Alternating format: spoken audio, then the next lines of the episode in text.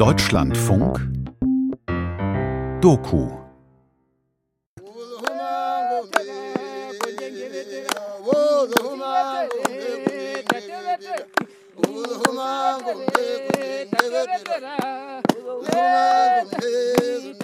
Als Kahimemur den letzten Atemzug getan hatte, hörten alle ein dumpfes Donnergrollen, ohne dass eine Wolke am Himmel zu sehen war. Zugleich begannen alle Hühner, Ochsen und Kälber zu schreien und zu klagen. Alle wussten nun, Kahimemua ist tot. Nachdem dies alles geschehen war, kamen die Leute zu Samuel Maharero und fragten ihn, warum hast du solch einen Mann töten lassen?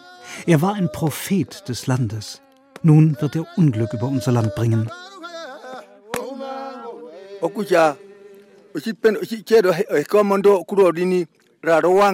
In unserem Glauben ist es, als wäre unser ganzes Leben in diesem Gürtel gewesen. Er hat noch immer große spirituelle Macht. Wir beten für seine Rückkehr, damit er wieder für uns lebendig wird.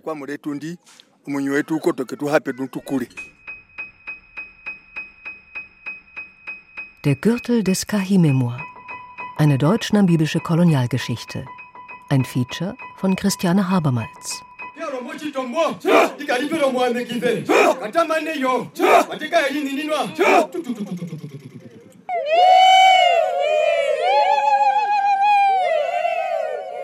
Epokiro, Ostnamibia, Januar 2020.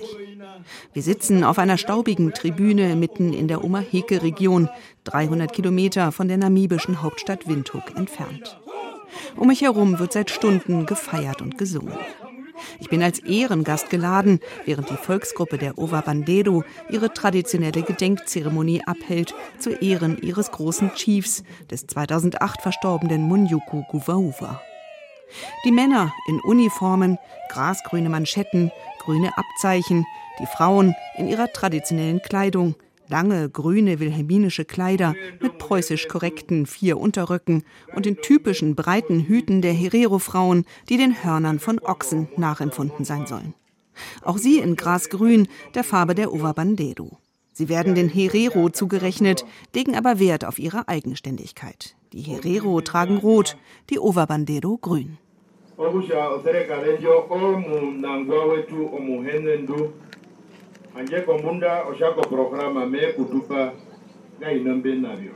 Lost in Translation. Es ist sehr heiß. Ich schwitze in meinem grünen Kleid, das ich mir extra für diesen Anlass von meiner Berliner Nachbarin ausgeliehen hatte. Neben mir sitzt in Paradeuniform und dicker Fellmütze der aktuelle Herrscher der Ovabandero Community, Honorable King Kidos Munjuku III. Guvauva. Allow me first to welcome everyone once again in my capacity as the chief of the Ovabandero community and to express my heartfelt appreciation towards all our guests, but more so to Madam Christine Habermas in particular, who traveled all the way from Berlin in Germany to be with us today. Wie bin ich hierher gekommen? Das ist eine lange Geschichte. Eine, die für mich ganz profan anfing in einer Berliner Kneipe vor zweieinhalb Jahren. Für die Ova Bandero aber reicht sie viel weiter zurück, bis zu Ereignissen, die sich vor 123 Jahren zugetragen haben. In Teilen genau hier, an diesem Ort, in den trockenen Buschlandsteppen entlang des Epokiro-Flusses.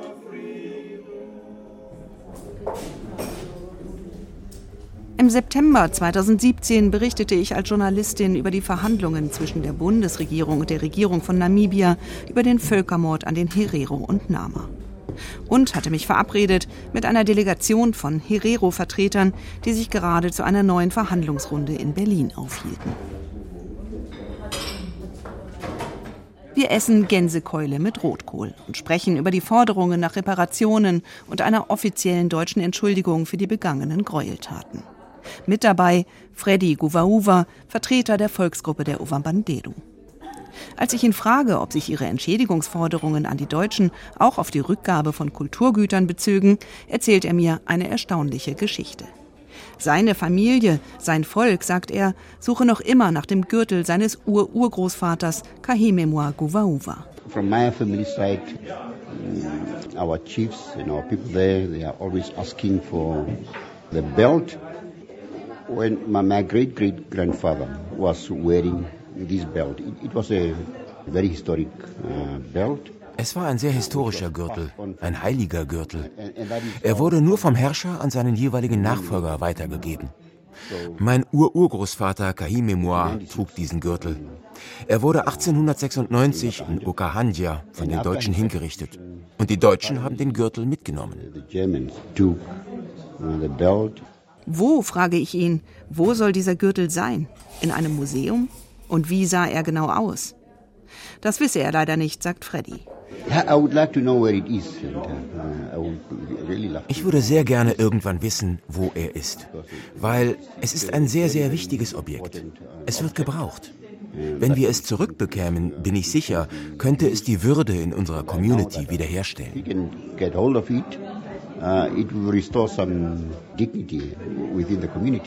Ein heiliger Gürtel, der vor über 120 Jahren geraubt wurde? und der die Würde der Ovavandero wiederherstellen könnte? Ich google und stelle fest, Freddys Ur-Urgroßvater Kahime Mwaguvauva ist in Namibia eine legendäre historische Figur. Ein Nationalheld, dem auf dem Heldenacker bei Windhoek sogar ein Gedenkstein errichtet wurde. Er bescherte den Deutschen ihren ersten Kolonialkrieg, noch acht Jahre vor dem Aufstand der Herero und Nama, der zum Völkermord führte. 1896 zog er zusammen mit dem Herero-Führer Nicodemus Kavikunua und der Volksgruppe der Kawas Namas in die Schlacht gegen die Deutschen. Was ist aus dem magischen Gürtel geworden? Sollte er tatsächlich noch irgendwo in Deutschland zu finden sein? Ich lese in den Lebenserinnerungen von Theodor Leutwein, elf Jahre Gouverneur von Deutsch-Südwestafrika. Dem Aufstand von 1896 widmet er ein ganzes Kapitel. Wie ernst Leutwein die Gefahr durch den Ovambandero-Aufstand nahm, geht aus einem Bericht an seine vorgesetzte Behörde hervor. In dem für uns ungünstigsten Momente losgebrochen, schien der Aufstand das Schutzgebiet an den Rand des Abgrundes zu bringen, zumal in den ersten Anfängen nicht zu übersehen war, welche Ausdehnung er gewinnen würde. Indes gelang die Lokalisierung, und damit war die größte Gefahr beseitigt. Meine ersten Recherchen in Archiven und Bibliotheken sind wenig erfolgreich. Ich durchforste auf gut Glück Kataloge und Sammlungsbestände auf gürtelähnliche Objekte. Es gibt viele Bekleidungsstücke von Herero, Hauben, Stirn- und Halsbänder, aber keine Gürtel. Und wer weiß, ob nicht irgendein einfacher Schutztruppler den Gürtel als persönliche Erinnerung an den Krieg mitgenommen hat. Dann liegt er womöglich auf irgendeinem Dachboden in Hessen oder Niedersachsen. Oder ist längst verloren. Wie findet man ein Objekt, von dem man nicht einmal mehr weiß, wie es aussah? Das nur noch als vage Erinnerung existiert, als schmerzliche Leerstelle in einer afrikanischen Community, über fünf Generationen bewahrt. From my family side, our chiefs and our people there, they are always asking for the belt. Ich wende mich schließlich an einen Mann, der alles weiß über deutsch-namibische Geschichte. Er ist Experte für mündliche Überlieferungen der Herero und traditionelle afrikanische Kulturen. Wenn es jemanden gibt, der einen magischen Gegenstand aufspüren kann, dann er. Er sitzt in einem Archiv in Basel. Sein Name ist Doug Henrichsen. Du weißt, dass es ein Foto von Kai Memoir gibt. Das haben wir lange auch nicht gewusst. Aber vor ein paar Jahren haben wir über ein, ich meine, Berliner Auktionshaus ein Foto ersteigert in enger Zusammenarbeit sozusagen mit dem Nationalarchiv in Wien, weil wir wie vom Schlag getroffen waren, dass es ein Foto von Kai Memoir gibt. Ich starre das Bild an. Es zeigt einen müden alten Mann mit Hut, umringt von deutschen Soldaten. Wir sitzen in seinem kleinen Büro im BAB, den Basler Afrika-Bibliografien. Doug ist selber Deutsch-Namibier in Swakopmund geboren. Natürlich ist ihm Kahimemwa und der Krieg von 1896 ein Begriff. Und das Erste, was er mir zeigt, ist diese alte Schwarz-Weiß-Aufnahme. Sie ist gestochen scharf und zeigt Kahememua und Nikodemus kurz nach ihrer Verhaftung. Beide tragen westliche Kleidung, alte, abgewetzte Anzüge mit Hüten. Nikodemus, der Jüngere, schaut fast betreten in die Kamera. Kahememua, der Ältere, wirkt abgeklärt. Er ist in einen langen, staubigen Mantel gehüllt, die Hände tief in den Taschen vergraben. Während Nikodemus ja diese fast schon demütige Haltung, die gefaltenen Hände zeigt. Ja, der wirkt eigentlich wie so ein ertappter Penela. Während Kai Memoir ja weiterhin eine Souveränität ausstrahlt. Und ich finde, das drückt sich just darin aus, dass er die Hände in den Manteltaschen belässt und zugleich diese fast legere Haltung von dem Kai Memoir, sie hat auch was kolossal Abschätziges. Unwillkürlich suche ich auf der Aufnahme nach einem Gürtel, aber da ist keiner zu sehen. Neben den Verhafteten posieren stolz vier deutsche Soldaten, auch sie staubig, in voller Montur, Gewehr bei Fuß. Am rechten Bildrand liegt eine abgelegte Militärmütze. Des Fotografen? Ein Foto als Trophäe. Bis vor kurzem war Kahime Mwaguvauva noch eine Legende aus grauer Vorzeit. Aber jetzt gibt es da ein Gesicht. Es ist das Gesicht eines alten Mannes, der weiß, dass er am Ende seines Weges angekommen ist. Ein würdevolles Gesicht. Ein Gesicht, das mich nicht mehr loslassen wird. Wer war Kahimemor? Ein Aufrührer? Ein Politiker? Ein Visionär?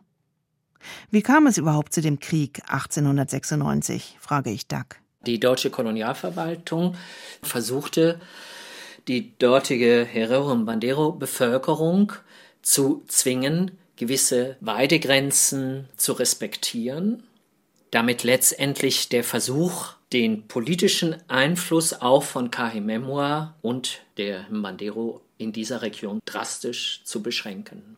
Und dagegen rebellierte Kahimemua unter anderem Dazu kommt, dass Kahimemor gegenüber Samuel Maharero, der sozusagen angewiesen war auf die Legitimierung durch die deutsche Kolonialverwaltung, eine kritische Position einnahm. Getreu dem Motto Divide et Impera, teile und herrsche, hatten die Deutschen Streitigkeiten zwischen den afrikanischen Volksgruppen ausgenutzt, um sich Verbündete zu schaffen und ihre Anführer in Abhängigkeit zu bringen.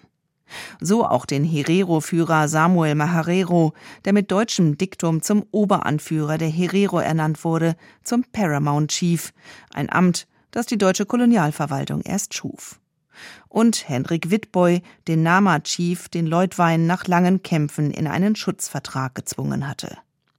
Acht Jahre später würden beide, bedrängt durch die Rinderpest und die zunehmende Vertreibung von ihren angestammten Weidegebieten, selber den Deutschen den Krieg erklären.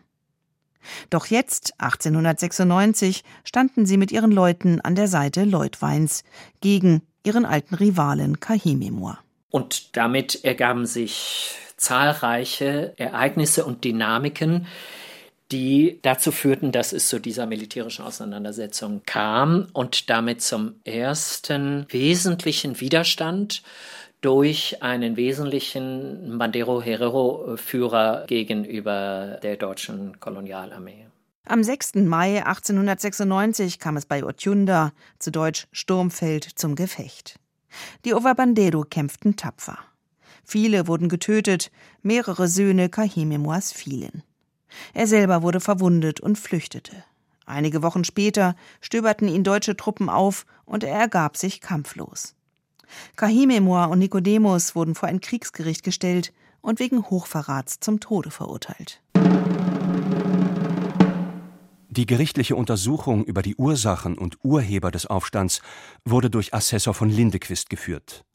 Nikodemus selbst leugnete alles, Kahimemor beschönigte nichts. Angesichts dieses zweifellos mildernden Umstandes sowie seines offenen Geständnisses würde ich Kahimemor gerne begnadigt haben, jedoch sprach sich Samuel entschieden dagegen aus.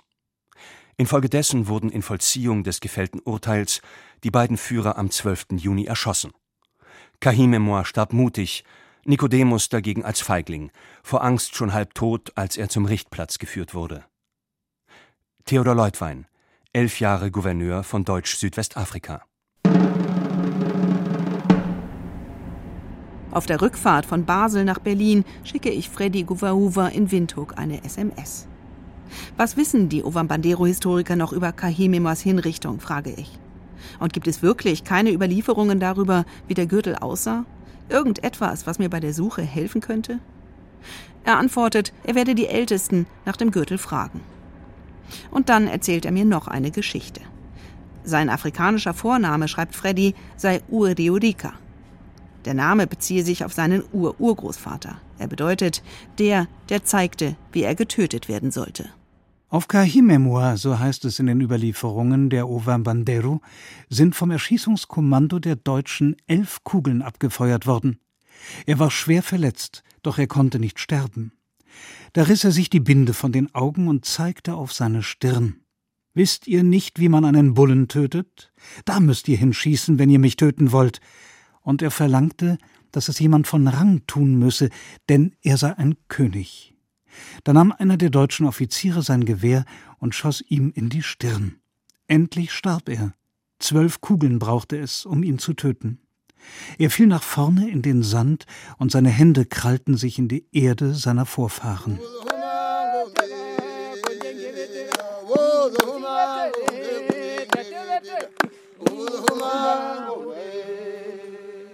Nachtrag. Nikodemus hatte sehr große Angst gehabt zu sterben. Deswegen bat Kahimemor darum, Nikodemus zuerst zu erschießen, damit er Kahimemors Hinrichtung nicht mit ansehen müsse und noch mehr Angst bekäme. Und das taten die Deutschen. So schrieb es Freddy mir auf mein Handy. Über 120 Jahre alte Überlieferungen per Kurznachricht. Theodor Leutwein, der Mann mit dem Kaiser Wilhelm Bart, Oberkommandierender der deutschen Schutztruppe, wurde in Anerkennung seiner Leistung bei der Niederschlagung des Aufstandes der Ovabandero zum Gouverneur von Deutsch-Südwestafrika befördert. Doug Henrichsen hat eine Theorie. Er glaubt, dass es sich bei dem vermissten magischen Gürtel möglicherweise um etwas ganz anderes gehandelt hat, um Omivia Omurangere, sogenannte Ahnenschnüre. Er habe demnächst in Berlin zu tun, dann würde er mir mehr erzählen. Was sind Ahnenschnüre, frage ich ihn, als er mich ein paar Wochen später in Berlin besucht. Er hat ein altes Buch dabei, die Herero, veröffentlicht im Jahr 1906 von Jakob Irle, einem Missionar der Rheinischen Missionsgesellschaft. Irle hat sich, wie viele Missionare, für den Schutz der Herero eingesetzt und sich auch für ihre Kultur und Religion interessiert. Die Ahnenschnüre, so beschreibt es Irle, gehörten neben den Utensilien für das heilige Feuer und die Kalebassen und Milchgefäße der heiligen Kuh des Stammes zu den sakralsten Objekten der Herero und der Ovabandero. Sie stellten die Verbindung zu den Ahnen dar. Aber Doug blättert. Dann bei Erbrechtsabteilung hier heißt es dann die Ahnenschnur. Also das ist sozusagen Geschlechterregisterriemen. Das ist also die Schnur der Riemen, vielleicht der Gürtel, der sozusagen mittels Knoten die Familienmitglieder physisch repräsentiert. Und der wurde um die Hüfte getragen. Genau. Und sozusagen ist Teil anderer Gegenstände, die von dem Familienoberhaupt gehütet, bewahrt und genutzt wurden. Duck hat noch etwas anderes mitgebracht.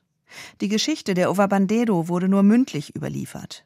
Doch 1966 war der deutsche Theologe Theo Sundermeier von der Führung der Ovabandero gebeten worden, ihre Überlieferungen auf Tonband aufzuzeichnen, was er tat und in einem Buch veröffentlichte. Eine wichtige Quelle. Einen Moment, lass mich schauen und ich. In den Tagen vor dem Gefecht von Otjunda besuchte Kahimemua das Grab seines Vaters, heißt es dort. Zuvor hatte er alle, die ihm nicht folgen wollten, von ihren Treuepflichten entbunden und sie, wie auch die Frauen und Kinder, fortgeschickt. Er hatte die heilige Kuh schlachten lassen und die sakralen Geräte seines Stammes verbrannt. Und dann heißt es, Kahimemur hatte ein langes Omuvia Omurangre, einen sogenannten Familienriemen mit vielen Knoten. Als die Kinder die Nachricht brachten, die Feinde kämen, es war ein Tag vor dem Überfall, löste er alle Knoten des Riemens auf. Während er sie auflöste, nannte er alle Familien mit Namen, die auf diese Weise vernichtet wurden. Zum Schluss waren noch die Knoten seiner zwei Brüder und die seiner eigenen Söhne übrig. Bevor er sie losmachte, fragte er erst, ob er sie lösen solle. Auch seine drei Söhne gaben ihre Zustimmung. Alle waren in diesem Augenblick zugegen. Aber als sein Sohn Nikodemus, eigentlich sein Neffe, an die Reihe kam und schon sein Ja gesprochen hatte, sagte Kahimemur, Nein, deinen Knoten werde ich nicht lösen. Denn du sollst nicht getötet, sondern nur verwundet werden. Du wirst in ein fremdes Land ziehen, doch wenn alles hier still geworden ist, wirst du in unser Land zurückkommen. Danach warf Kahimemua den Riemen ins Feuer, so dass er verbrannte. Er verbrannte den Riemen. Ist damit unsere Suche nach dem Gürtel zu Ende? Nach diesem Narrativ ja, antwortet Doug Henrichsen. Ich bin irgendwie enttäuscht und zugleich fasziniert von der Poesie und der Kraft, aber auch der Dramatik der Erzählung. Aber auch kolossal hart und tragisch. Zugleich, das sagt natürlich auch etwas über Kahim Memoir aus, als eine Figur, die in sich eine kolossale, geradezu tragische Konsequenz im Umgang mit diesem äh, deutschen Kolonialismus aufweist. Anders als die anderen Stammesführer, die versuchten, mit den Deutschen Abkommen zu schließen, ihnen auch Land und Rinder verkauften, hatte Kahimemor das Wesen des deutschen Kolonialismus erkannt. Mit seinem zutiefst rassistischen und absoluten Herrschafts- und Besitzanspruch, der schon wenige Jahre später das gesamte Land und seine Bewohner verschlingen würde. Ein paar Monate später sitze ich im ICE nach Braunschweig. Denn die Suche nach dem Gürtel des Kahi-Memoir hat eine neue, überraschende Wendung genommen. Freddy Guvauva hatte mich angerufen. Der frühere Leiter des namibischen Nationalarchivs in Windhoek, Werner Hillebrecht, ist auf eine neue Spur gestoßen. Ausgerechnet in dem Buch eines alten Nazis. Hans Grimm heißt der Autor. 1926 wurde er in der Weimarer Republik mit dem Roman Volk ohne Raum schlagartig berühmt. Darin lieferte er den Nationalsozialisten die Formel und die Vorlage für ihre spätere Expansionspolitik. Grimm war Kolonialrevisionist, hatte selbst lange in Deutsch-Südwestafrika gelebt. 1929 schrieb er das Deutsche Südwesterbuch, das die Abenteuer und die Lebensgeschichte des Kaufmanns Gustav Vogts nacherzählt und das im Deutschen Reich sehr populär war. Die Vogtsbrüder waren früh nach Deutsch-Südwest ausgewandert und Gustav Vogts hatte 1892 in Windhoek ein Handelshaus gegründet, das mit den Herero regen Handel trieb. Vieh gegen westliche Kleidung, Töpfe, Spaten, Alkohol oder Gewehre. Er lernte ihre Sprache, interessierte sich für ihre Kultur. Das hinderte ihn nicht, 1896 als Reserveoffizier ohne zu zögern mit den deutschen Truppen gegen die aufständischen Ovabandero zu ziehen. In einer Passage des Grimm-Buches erzählt Vogts von der Gefangennahme Kahimemors. Kahimemor wurde den Epukiro entlang verfolgt. Dann kam die Nachricht, er säße unentschlossen auf Omokuwaru. Er wurde dort umstellt und ohne Schuss gefangen genommen. Mit ihm stellte sich der Rest der aufständischen Kawas Hottentotten. Sobald Kahimemor Leutweins ansichtig wurde, murmelte er Hinawonjo. Das heißt, ich habe keine Schuld. Er sagte sonst nichts. Leutwein überwies ihn mir. Ich nahm ihm Gewehr und Patronengürtel ab. Beides hängt im Braunschweiger Museum. Also doch keine Ahnenschnüre? Das heilige, sakrale Objekt, ein schnöder Patronengürtel? Werner Hillebrecht hatte von Windhoek aus schon vor Jahren versucht, wegen dieser Passage in Grimms Buch mit dem Museum in Braunschweig Kontakt aufzunehmen. Doch zurück war nur eine dürre Mail gekommen, man sehe sich aus Zeitmangel gerade nicht in der Lage, dem nachzugehen. Die Kolonialzeit stand noch nicht sehr im Fokus der Öffentlichkeit. Doch die Zeiten haben sich geändert. Als ich jetzt als Journalistin noch einmal offiziell nachfrage, ruft mich der neue Direktor Peter Joch sofort zurück und lädt mich nach Braunschweig ein. Hat das Museum den Patronengürtel gefunden? Leider nicht. Wir haben immer wieder nachgeforscht. Und wenn wir der Geschichte nachgehen, sehen wir, dass auch schon im Bestandskatalog, der 1968 erstellt wurde, der Afrikanischen Sammlung, im Städtischen Museum Braunschweig dieser Patronengürtel nicht erwähnt ist. Alle anderen Objekte, die mit Gustav Vogts zusammenhängen, sind aufgelistet, aber nicht dieser Patronengürtel, leider. Und auch vom Gewehr keine Spur. Enttäuschend. Doch was man gefunden habe, sagt Joch, sei die Originalkarteikarte, die belegt, dass der Gürtel einmal hier gewesen ist. Er hat mir Kopien gemacht. Unter der Objektnummer A3C 172 steht Lederner Patronengürtel, dem aufständischen Häuptlinge der Ovambandieru, Kahimemua, von Herrn Gustav Vogts 1896 abgenommen. Und dann, doppelt unterstrichen, Eigentum von Gustav Vogts in Windhoek. Auch eine persönliche Erklärung von Vogts ist zu den Akten genommen worden. Und gesagt ist hier, der im Mai 1896 dem aufständischen Häuptling der Osterero, der Osterero, ja, der Bandero, Bandero, ja, Kaimemur in Omakawao am äh, Epokio-Fluss gefangen genommen wurde, wurde ich beauftragt, diesen Häuptling zu entwaffnen, wobei ich ihm den Patronengurt abnahm. Dieser Gürtel ist von Eingeborenen angefertigt. Angefertigt, ja. Das ist die erste konkrete Spur. Der Gürtel des Kahé-Memoir, ein Gürtel des Kahé-Memoir war hier. Aber wo ist er jetzt? Der Eigentumsvorbehalt, der Gustav Vogt so wichtig war, könnte darauf hinweisen, dass er das Objekt möglicherweise zu einem späteren Zeitpunkt wieder an sich genommen hat, vermutet der Braunschweiger Museumsleiter Peter Joch. Das war wohl augenscheinlich eine besondere Geschichte für Vogt, dass er den Häuptling überwältigte und dem den Patronengurt abnahm. Das war so eine weiß ich nicht, so eine Triumphator-Geste natürlich, der hat den entwaffnet. Es kann also gut sein, dass der mal zurückgegeben wurde. Das ist leider nicht dokumentiert auf den Karteikarten. Insofern haben wir die Depots auf den Kopf gestellt. Wir haben dann geguckt, wo es noch aus Versehen hätte mal hingeräumt werden können irgendwann. Aber da war leider nichts zu machen.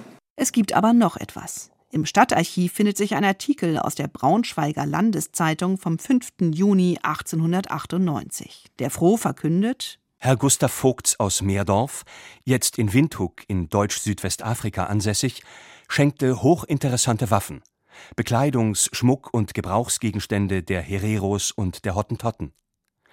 Darunter befindet sich auch der Patronengürtel Kahimemoas des Häuptlings der Ovabandjeru, die sich 1896 gegen die deutsche Herrschaft auflehnten, aber nach hartem Kampfe niedergerungen wurden. Herrn Vogt, der an jenen Kämpfen mit Auszeichnung teilnahm, gelang es, den erwähnten Häuptling gefangen zu nehmen.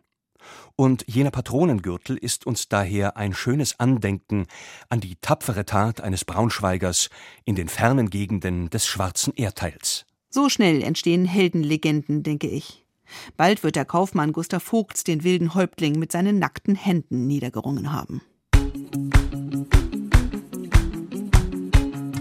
Freddy ist begeistert von den neuen Nachrichten. Das ist der Beweis, dass die Erinnerungen seines Volkes nicht trügen. Der Gürtel hat existiert und er war einmal in Deutschland. Aber ist das wirklich der heilige Gürtel, nach dem ihr sucht, frage ich ihn? Ein schnöder Patronengürtel? Freddy ist sich sicher.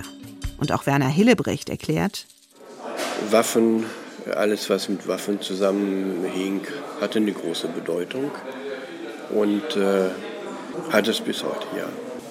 Bis heute sind die Uniformen ein wichtiger Bestandteil des Zeremoniells. Und der Patronengürtel ist ja nach der Angabe von Gustav Vogts im Lande hergestellt, also kein importiertes Utensil. Und dass das dann auch eine rituelle Bedeutung gehabt haben kann, dass also der Vater seinem Sohn diesen Gürtel übergibt als Zeichen seiner Würde, das ist sehr gut vorstellbar. Für die Ovabandero bedeutete der verlorene Krieg gegen die deutschen Kolonialherren und der Tod ihres Häuptlings, der ja auch ihr spiritueller Führer war, eine Katastrophe. Sie verloren ihre Identität, ihr Land und, für sie am verheerendsten, ihre Rinderherden, einzige Einkommensquelle und Grundlage ihrer Kultur und Religion. Kajememoir besiegelte den Untergang, indem er die sakralen Objekte verbrannte. Der geraubte Patronengürtel, vielleicht stand er symbolisch für alles, was den Ovabandero genommen wurde. Die Ausbeute des Sieges war groß. Sie bestand in einer Menge Gewehre, sechs Wagen, 3000 Stück Vieh und zahlreichen Gefangenen, aber diese meist Weiber und Kinder. Vom Gegner wurden 40 Tote gefunden, darunter ein Bruder und zwei Söhne Kahimemoas und drei Söhne Kahikaetas. Theodor Leutwein nach der Schlacht von Utjunda. Nach der Hinrichtung Kahimemoas schickte Leutwein eine hundertköpfige Expedition unter Major Müller los, um als Entsatz für die verschossene deutsche Munition auch noch das restliche Vieh der aufständischen Volksgruppen einzutreiben. Es wurde meistbietend an die deutschen Siedler versteigert, auch die verbündeten Hereros bekamen ihren Teil. Die Ovabandero, insbesondere die Familienmitglieder Kahimemoas, wurden noch lange verfolgt. Viele flohen, völlig verarmt, nach Botswana, darunter auch Nicodemus Guvauva, der überlebende Sohn Kahimemors. Die, die blieben, verloren ihre Unabhängigkeit als Stamm. Sie wurden von den Deutschen Samuel Maharero unterstellt und galten fortan als Hereros. Als solche wurden sie acht Jahre später zum zweiten Mal Opfer, Opfer des deutschen Völkermords. Samuel Maharero hatte den Deutschen seine Gefolgschaft aufgekündigt und sich nun selber erhoben. Die Reaktion der deutschen Kolonialtruppen war maßlos. Tausende wurden getötet, Zehntausende zum Verdursten in die Omaheke-Wüste getrieben. Wer überlebte, Männer, Frauen und Kinder, wurde in Konzentrationslagern interniert, die nur die wenigsten nach Jahren lebend verließen. Ab 1907 war den Afrikanern, mit Ausnahme der Ovambo im Norden und der sogenannten Rehoboth-Bastarde, der Besitz von Land und Großvieh verboten. Ihnen blieb nichts anderes übrig, als sich als Farmarbeiter bei den Weißen zu verdingen. Das Ziel, das Leutwein schon früh als Grundlage eines prosperierenden Deutsch-Südwestafrikas formuliert hatte, war erreicht. Dass die ganze Zukunft der Kolonie in dem allmählichen Übergang des Landes aus den Händen der arbeitsscheuen Eingeborenen in diejenigen der Europäer begründet liegt. Wenn der Gürtel des Kahimemua im Besitz der Vogtsfamilie ist, die bis heute in Namibia lebt, wie können wir da herankommen? Könnte schwierig sein, vermutet Werner Hillebrecht. Man muss erstmal die Nachkommen ausfindig machen. Schon in der deutschen Kolonialzeit waren drei Gebrüder Furchts ausgewandert. Und soweit ich weiß, haben alle drei Nachkommen gehabt, die jetzt teilweise auch nicht mehr Furchts heißen. Das ist doch eine der reichsten Familien in Namibia, oder? Ja, Becke und Vogts ist äh, immer noch eine große Handelsfirma mit Filialen in allen größeren Städten. Das kennt jeder. Und sie besitzt sehr viel Land. 70 Prozent des nutzbaren Weide- und Ackerlandes sind noch immer in weißer Hand. 70 Prozent. Für uns Deutsche ist die Kolonialgeschichte ferne Vergangenheit. Hier sind ihre Folgen noch immer sehr gegenwärtig. Immer wieder gibt es Forderungen nach einer radikalen Landreform in Namibia. Da hat die Vogtsfamilie sicher wenig Interesse daran, mit einer alten Kolonialgeschichte behelligt zu werden, vermuten wir. Doch die Guvauva-Familie will nur ihren Gürtel zurückhaben. Liegt er in irgendeinem Familienarchiv der Vogts? Oder hängt er als Andenken an einer Wohnzimmerwand? Dann passiert, womit wir nicht gerechnet hatten. Nachricht von Werner Hillebrecht. Der Patronengürtel ist aufgetaucht. Besser, ein Patronengürtel ist aufgetaucht. Und zwar da, wo er partout nicht zu finden gewesen war. Im Museum in Braunschweig. In einer Schublade im Depot der ethnografischen Abteilung unter den undokumentierten Objekten. Ich werde ins Depot geführt. Und da liegt er auf einem Tisch, auf Seidenpapier gebettet. Ein alter, dunkelbrauner Patronengurt aus Leder, an dem ein ebenfalls lederner Schultergurt mit einer Schnalle befestigt ist. Handgefertigt, das sieht man an den unregelmäßigen Nähten. Wie auf der Karteikarte beschrieben. Ist er das, der historische Gürtel des Kahimemor? Museumsdirektor Joch ist zurückhaltend.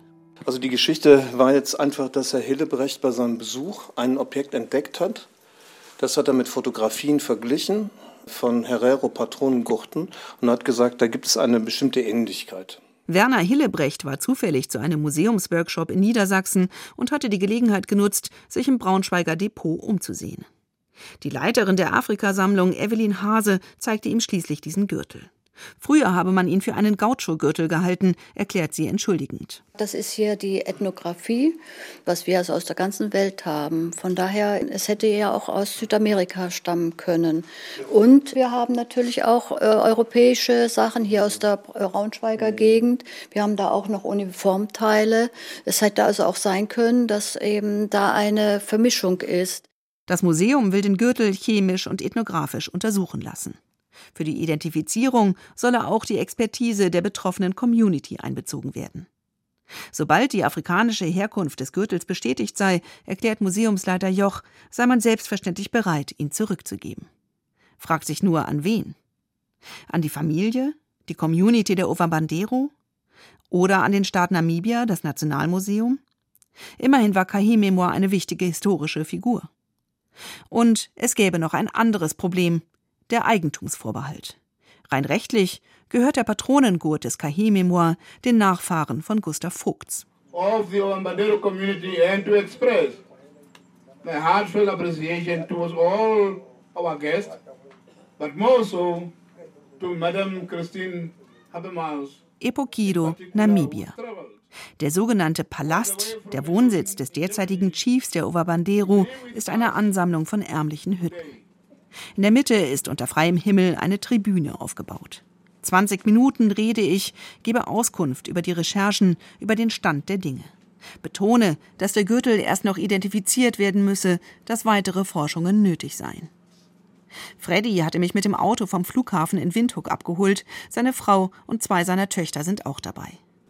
Auf dem Weg hierher fuhren wir eine gefühlte Ewigkeit durch Land, das rechts und links durch Zäune eingefasst war. Vogtsland, sagt Freddy. Sie sind hier die Landbarone. Früher war das alles unser Land, das Land der Ovabandero und Herero. Geschichte und Gegenwart des Kolonialismus. Ich schwitze auf der Tribüne unter meinem grünen Kleid, nicht nur wegen der Hitze.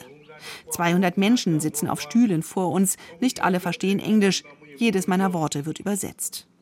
Automatisch muss ich mich hier auch als Deutsche erklären, muss Stellung nehmen dazu, wie mein Land heute mit dem Thema Kolonialismus umgeht. Sehe in die aufmerksamen Gesichter, hier unter ein Nicken, eine gerunzelte Stirn. Ob die Geschichte der Ovambandero in Deutschland bekannt ist, wollen viele wissen. Was man sich dort darüber erzählt. Hier ist sie allgegenwärtig. In den vielen Reden, den Gesängen, in den Erzählungen.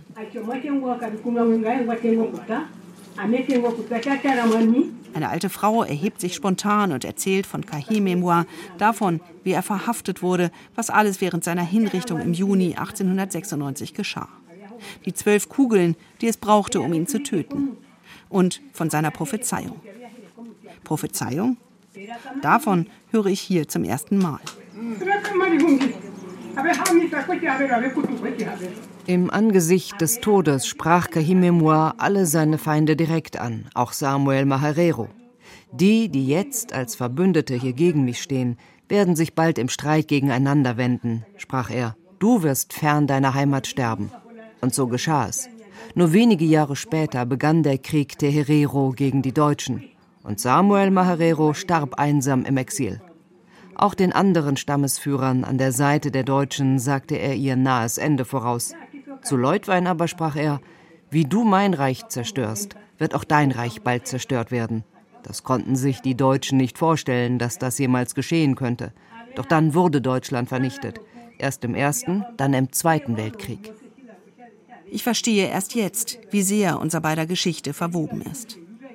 Die Kolonialzeit bei uns lange vergessen oder verklärt. Hier ist sie jeden Tag präsent geblieben. Jeden Tag. Viele haben deutsche Großväter, tragen deutsche Namen.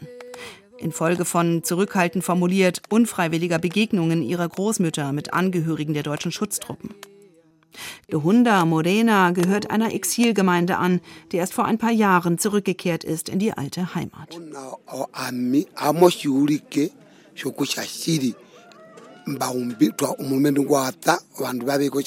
Wir haben im Krieg gekämpft. Wir sind dort fast umgekommen.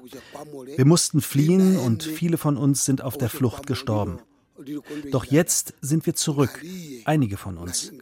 Und alles, was wir wollen, ist, dass dieser Gürtel, den die Deutschen Kahim vor seiner Exekution gestohlen haben und von dem wir wissen, dass er in Deutschland ist, zurückgegeben wird. Was wollt ihr mit dem Gürtel machen, wenn ihr ihn zurückbekommen solltet? frage ich Chief Kilus Munyuku den Dritten. Er ist der Urenkel von Kahimemua. Asadia Chosongoro, einer der Stammeshistoriker, übersetzt.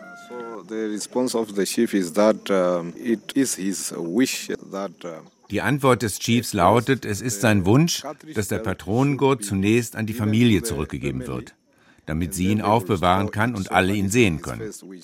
Aber er erkennt an, dass sich die Zeiten gewandelt haben. Zu einem späteren Zeitpunkt wird die Community beraten, ob der Gürtel dem Staat übergeben wird, damit er an einem Ort gezeigt werden kann, wo er für die ganze Nation zugänglich ist.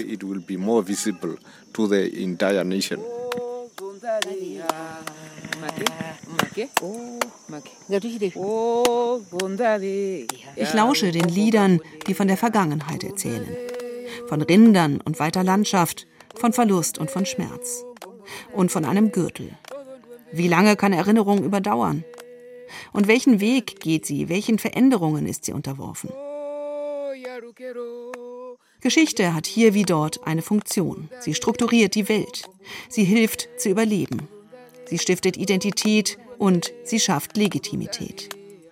Für die Ovabandero würde die Rückkehr des Gürtels nicht nur eine schmerzhafte Lücke schließen. Er hätte noch eine andere wichtige Bedeutung.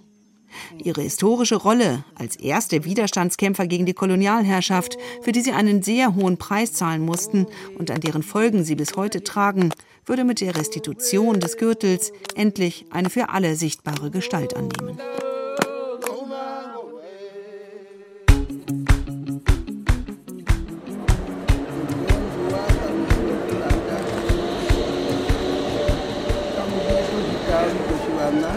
Braunschweig zwei Jahre später. Auf dem Bürgersteig vor dem städtischen Museum beugt sich eine Gruppe Ovambandero in ihrer traditionellen grünen Bekleidung über eine Feuerschale. Straßenbahnen fahren vorbei. Unter den erstaunten Blicken vorbeigehender Passanten entzündet der spirituelle Führer Ernst Hengombe Jove ein heiliges Feuer, um mit den Ahnen in Kontakt zu treten. Jorve nimmt einen Schluck Wasser und bespuckt die Anwesenden mit einem feinen Sprühregen. Segens- und Reinigungszeremonie zugleich. Der Gürtel liegt immer noch in Braunschweig. Doch in der Zwischenzeit ist einiges geschehen. Zwischen Freddy, der Ovambandero Community und dem Museum ist ein reger Austausch entstanden. Museumsdirektor Peter Joch hat Kontakt mit der Familie Vogts aus Namibia aufgenommen. Die Familie, auf dem Papier immer noch Eigentümerin des Gürtels, hat ihr Einverständnis gegeben, dass er an die Familie Guvauva zurückgegeben wird. Doch ist er es denn nun, der historische Gürtel? Zu 90 Prozent ja, sagt Joch. Doch letzte Sicherheit konnten auch die Untersuchungen nicht geben, die er in Auftrag gegeben hat. Das Museum will daher auf die Expertise der Ovabandero-Ältesten selbst zurückgreifen.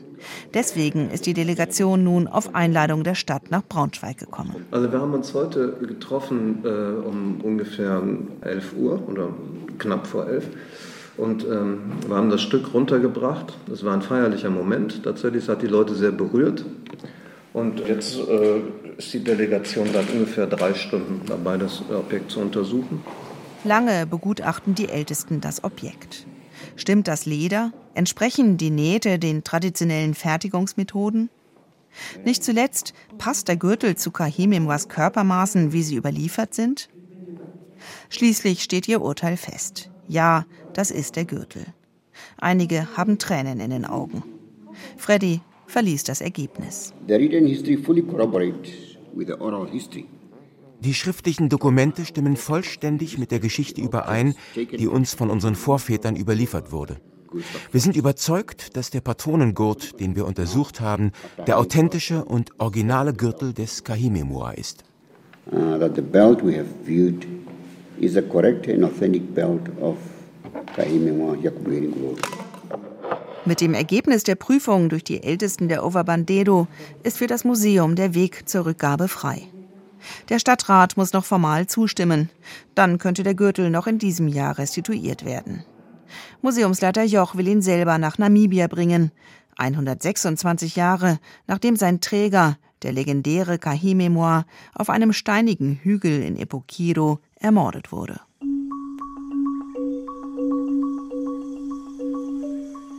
Am Ende meiner Reise nach Namibia zwei Jahre zuvor war ich mit Freddy zum Grab Kahimemoas gefahren, auf den Heroes Acre der Herero in Okahandja. Es war ein schlichter schwarzer Granitstein im Gestrüpp mit seinem Namen und seinen Lebensdaten. Daneben ein großer Steinhaufen. Vögel sangen, die Bäume rauschten, ein heiliger Ort. Hier irgendwo in der Nähe hatte auch die Hinrichtung stattgefunden, doch der genaue Ort ist nicht überliefert. Glaubst du, dass unser beider Geschichte, die der Deutschen und die der Ovabandero miteinander verbunden sind? hatte ich Freddy gefragt. Ja, antwortete er, davon sei er zutiefst überzeugt. Nicht umsonst hätten die Befreiung Namibias von der Apartheid und der Fall der Berliner Mauer im selben Jahr stattgefunden. Es war lange Zeit beileibe keine positive Verbindung. Aber es gebe Anzeichen, dass sich das in Zukunft ändern werde. Vielleicht werden wir es nicht mehr erleben, sagte Freddy. Aber er sei sicher, unsere Kinder werden einen Weg finden. So we started something. Maybe, cannot maybe me be us, but maybe our children, uh, they might find a way. Der Gürtel des Kahimemua, ein Feature von Christiane Habermals. Es sprachen Barbara Becker, Olaf Ölstrom, Ulrich Blöcher, Tonio Arango und die Autorin. Ton Hermann Leppich und Alexander Brennecke. Regie Klaus Michael Klingsporn. Redaktion Winfried Sträter. Eine Produktion von Deutschlandfunk Kultur und Deutschlandfunk von 2020 und 2022.